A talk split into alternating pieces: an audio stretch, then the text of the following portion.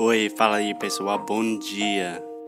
Você está escutando O inglês no, inglês no, no rádio. I am your host, Foster Hodge. This is your daily dose of English.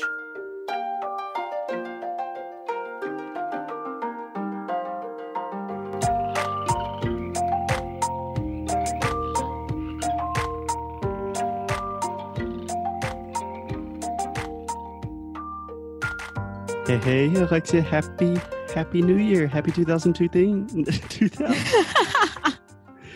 Happy 2019. Great start. happy New Year. Happy 2019. I'm very happy to be here with you guys, and I'm back. I'm back on track. Yes, I think that is the most important thing that honestly I tried to do some stuff by myself. I mm. tried to have conversations with other people and they were really cool, but I think the magic of English no is Alexia. So everyone is super super happy to have you back, including myself. Thank you. Thank you, everyone. I was missing, but can I start with one thing that I really want to ask you? Sure, go for it.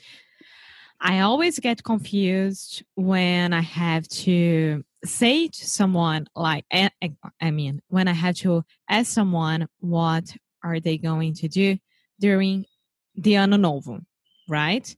And the first thing that comes to my head is like, what are you going to do on the new year? But it's completely wrong.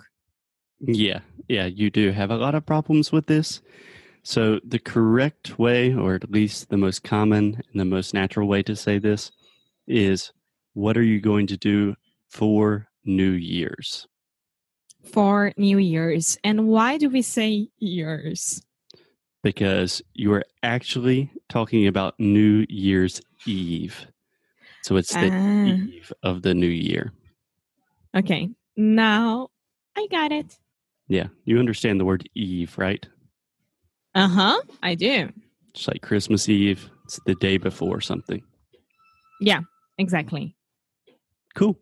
So, Alexia, I was thinking to get started for the new year on the right foot.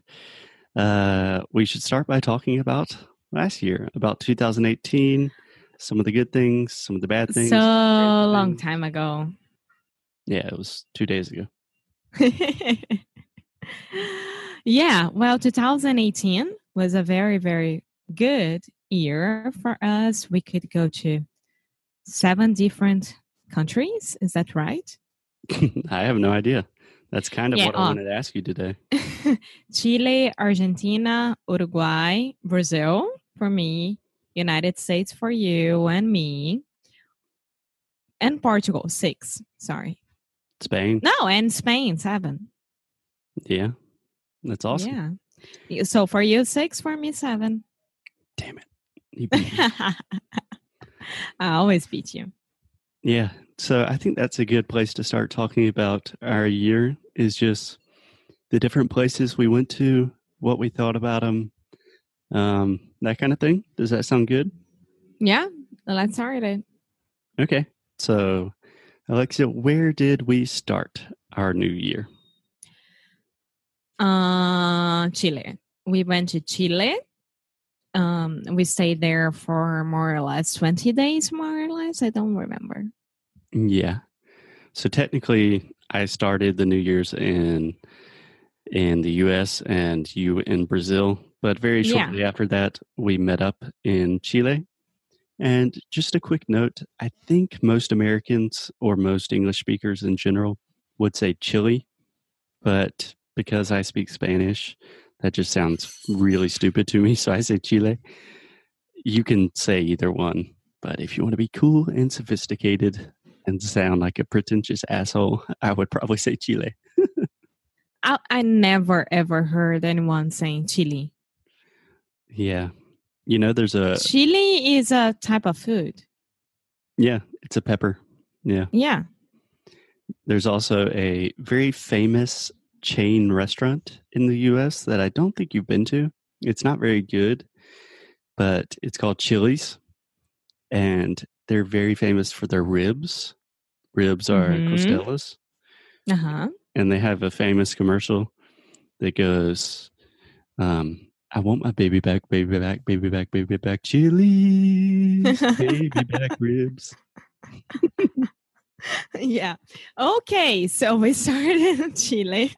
Starting the new year, just as we ended, just talking about stupid stuff because I think that's and this time what it's not me. so, what do you think about Chile? We went to three different places: Valpo, Valparaíso, Santiago, and Viña del Mar. Which one was your favorite? Ah, Valparaíso. Same, same. Yeah, it was my second time in Chile, so I knew already what I was going to see. The first time I spent one month there, so I used to know pretty well. But this time with you, of course, I explored a little bit more. Yeah, yeah. So, is there anything in particular that you liked about Valparaíso more than the other cities we visited? Yeah, how there was no like city organizing, like não teve planejamento, sabe? Yeah, you could say na hora a, de a very organized city or the lack of organization, perhaps. No, but I'm saying about like when they were building the city, they didn't think about the streets and the houses and how it's supposed to be, things like that. Because um, Chile used to be one of the uh, Valparaíso used to be one of the most important um, portos Mm-hmm. of the world. How you say portos? Ai, eu esqueci. It's going to be really easy. Porto. Not that easy. Ports. Yeah, ports. Yeah. It is a beautiful city. Uh, You have the ocean, you have a lot of different hills.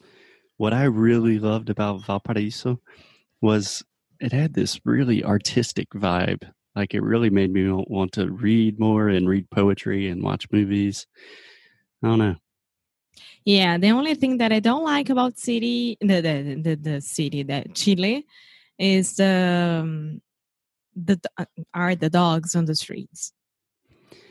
Yeah, Chile does have a lot of street dogs, which Alexia doesn't like because all of these dogs don't have a home. But Alexia also loved because you were always just sitting in the middle of the street playing with dogs that could be dangerous. yeah, but well, I don't care. Yeah. Okay, so after Chile, we went to Argentina. that right? Argentina, yeah. Yeah. Don't So- cry for me, Argentina. So in Argentina, we just stayed in Buenos Aires. Um, again, awesome city, most amazing. English speakers, most Americans will say Buenos Aires. And that's really difficult for me to say because I sound like such a gringo. Let I me try it. You are a gringo, amor. No sou. É sim. Você é gringa. Eu não sou gringa, você é gringo. Você é portuguesa. I am exactly. I am not a gringa in Europe and at Mercosur. Okay, whatever. So try, try to say Buenos Aires. Buenos Aires. Nice. Good gringo accent. Buenos Aires. So we stayed there for 10, ba- 10 days, more or less. I think 15 Eh, days. And it was amazing. Amazing. That city is one that I really, really want to go back and explore a little bit more. Beautiful, beautiful city.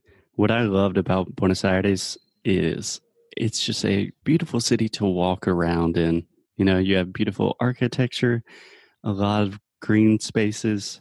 Yeah, you know that Buenos Aires was built to be the Paris of South America. So everything that uh, they made there that they built was to be really, really similar to Paris. Yeah. Yeah. Yeah, I could see that. I mean, there are a lot of places that say we've already recorded an episode saying that Asheville is the Paris of the Southeast. A lot of people say that Beirut is the Paris of um, the Mediterranean, I suppose. is just kind of a cliche nowadays, but I do agree. Well, just like Rio. Downtown Rio was supposed to be like Paris with the boulevard. Oh, yeah, Eh, that went well. Uh, don't say that. Excuse me. No, I think Rio. You can't say bad things about Brazil or Rio. I'm not saying bad things. I think Rio Mhm. is a fantastically beautiful city, one of my favorite cities in the world, but it certainly does not remind me of Paris. um nowadays that you can walk downtown rio there is no there are no cars passing by it's a much better Yeah, yeah, cool. So after Argentina, we went to Uruguay. Uruguay i love We- uruguay so much Me too, but I think most Americans would say Uruguay. uh, that, that that's really hard uruguay Yeah. And just for everyone to know, these things are really hard for me too, just because I've traveled in Latin America. I speak Spanish and Portuguese. It sounds really, really oh stupid. oh my god you're so international I- I you are gonna say that. so international I'm trying to make a linguistic point here, Alexia. I'm just saying it is much more natural for me to say Uruguay. And if you say Uruguay, most Americans will understand you or they should understand you. And if they don't, it is not your fault, it's their fault. That's true. Um, let me take a quick pause here. And just because I was making fun of you saying that you are very international, but you know that I have two friends who are a couple that they are very international as well. Uh, they travel a lot. They just came back from um, Amazonas. Uh, Mhm. and The Amazon. uh huh. And I discovered that Anna, Diogo's girlfriend, she listens to us every single day and she loves it. And I Oh, didn't know really? that. Uh huh. So, hey, Wow. Hannah. That's awesome. uh huh. That's amazing. Cool, cool. So, one correction, real quick, Alexia. Uh, my Uh-huh. first real correction of the year. I can't wait. So the word discover, you are still saying almost discover. É versa- é verdade. Discover. Então, sou bem relaxado. Discovered. Discovered. Much, much better. 2019 Discovered. resolution, Alexia, and the schwa sound, pelo amor de Deus. We're going to fix it. okay. Uh, so, okay, we went to Montevideo, one of our favorite cities in the world. I think that we were very surprised with it. We didn't expect every single thing that we saw and experienced it and ate. The food is amazing. The people are amazing. So, we loved it. Yeah. So one more quick Ah, little gringo thing. No, this Ah. isn't you. Um, obviously, I would say Montevideo or Montevideo, but English speakers would say Montevideo, I believe. Or they would ask, Where is it? Yeah, probably more likely. But an absolutely beautiful city. What I loved about Montevideo is I really would. I don't think we took a taxi or Uber the entire time except to and No. from the airport. Yeah, uh, we say that uh, Ciudad Vieja. Alexia's Spanish is doing awesome in What? 2019. Much better, much better than two years ago. You had to admit that. Absolutely. We stayed mm. in the old city downtown and you can walk everywhere. It's awesome. Yeah, but how do I say this in Spanish? Ciudad Vieja. Ciudad Vieja. Aha. Ciudad Vieja. Okay, amor, this is an English podcast. so we started off After the- that, sorry, go ahead. So I'm saying we started off the year in South America. We did well, you did a little bit of Brazil, then we did Chile. No, you don't. You didn't. I said you did. Ah, tá. Then we had Chile, Argentina, Uruguay. Which was your favorite out of all of those places and why? Uruguay. I- I mean, I wasn't expecting that much. You know, I thought that Uruguay, well, Uruguay is a very, very small country. And Yeah, there only there's I think less than three million people in the entire country, which is like yeah, smaller than the state of South Carolina where I live, which is like one of the smallest states in the U.S. So small it's small country. so organized, and there are so many farms and beautiful architecture.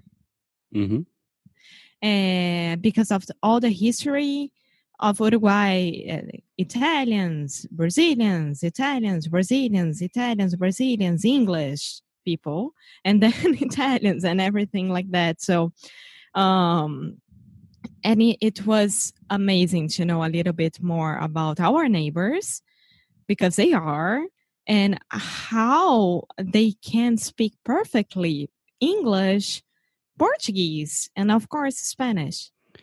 Yeah, that's what I was going to mention about Uruguay. Is it's a great place to visit because they have a really, really robust tourism industry. I think just because they're such a small country, they know that they have to speak English, and because of their proximity to Brazil, most people speak Portuguese. But it's not like overrun with tourists. You know, you walk around and it's not like it, you're just hearing Americans speak English or a bunch of Chinese people. It really feels authentic. And it was um, the the walking tour that we did. It was the most amazing one. It was a perfect one. Yeah, it was awesome. Yeah. So go to Montevideo. It's amazing. Yeah. So let me ask you one more question, a little bit different, Alexia. Out of all of the cities we visited at the start of the year in South America, if you had to live in one of those cities, not just visit, would it still be Montevideo or would you change? I think that would be Buenos Aires. Interesting.